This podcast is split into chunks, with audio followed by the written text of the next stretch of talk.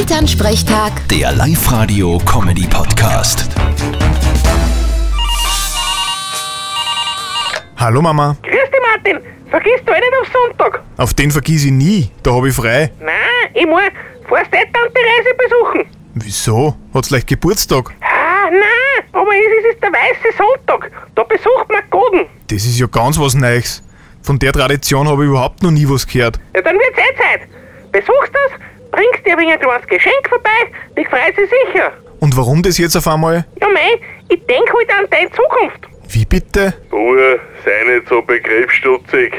Tante Resi hat selber keine Kinder und du bist ihr Godenkind. Also stehen die Chancen gut, dass du einmal gescheit erbst. Genau, aber wenn's dich nie anschauen lässt, dann spend's vielleicht alles ins Tierheim. Die können uns eh brauchen. Ja, und du nicht, weil du hast ja einen Geldscheißer. Ich erb lieber von euch. Vierte Mama. Da kannst du lang warten. Vierte Martin. Elternsprechtag. Der Live-Radio-Comedy-Podcast.